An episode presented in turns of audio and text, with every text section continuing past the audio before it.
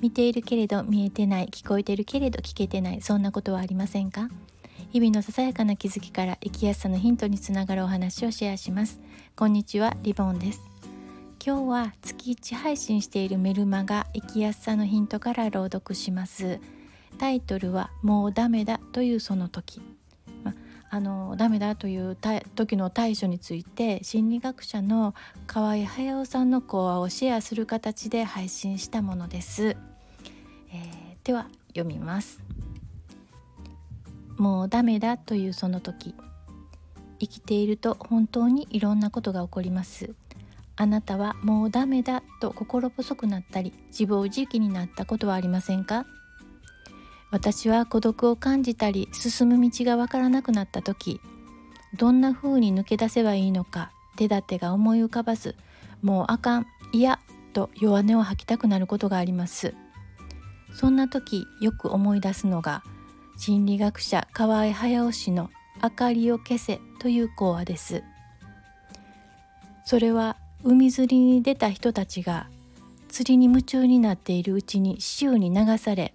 方角がわからなくなったにもかかわらず真っ暗な中無事生還した話です。遭難した船員たちは周囲を明かりで照らして必死で陸地の方角を探していました。そんな時一人の船員が突然「明かりを消せ」と叫んだのです。驚きながらも他の船員たちは迫力のある彼の声に従いました。そうすると徐々に目が暗さになれ全くの暗闇だと思っていた光景に島が浮かび上がり変えることができました。この例え話が意味するのは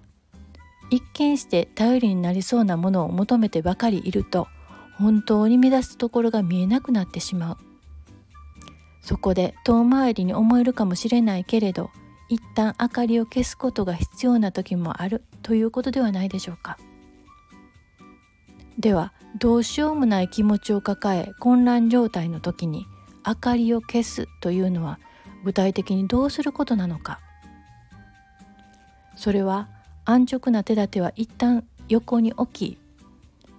少しの間何もせずぼーっとするように頭を休める。もうダメどうしようもない時にぼーっとするなんてとんでもない。そう思いますよね。暗がりの中で明かりを消すという行為同様大変な事態の時に頭を休めるのは勇気がいることですから。でも目の前のあふれるネット情報に右往左往したり他人の意見に影響を受けすぎたり混乱のため何をどうすればいいのか足元が定まらないようなら明かりを消すというこの例えのように混乱している事柄から一旦離れてみる。それが結局は賢明な道なのだろうと今やっと実感できています。朗読は以上です。これはあの2014年の2月に配信したものなんですけれどもまあ私まあ月ね毎月毎月ちょっとその月の気づきをまあメルマガという形で配信してるんですけどそこの月何があったんだろうかなって。9年前2014年の2月なので9年前になるんですけれどもね。それとねあのこの私河合隼さんの講話ってここでは書いてあるんですけれどもちょっとネットで調べてみるとねこの「明かりを消せ」で調べてみるとあの河合隼さんの著書で「心の処方箋」っていう中で出てくるみたいなんです。ただ私は本を読んでいなくって河合さんのカセットテープで聞いてるんです。なのであの本は1998年に出たみたいですけれど私その前に古いカセットテープで河合さんの声で聞いてるんですで「明かりを消せ」っていう河合さんの声がすごく印象に残っていますね。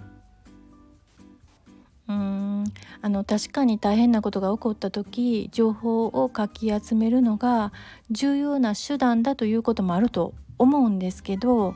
一旦頭を休めて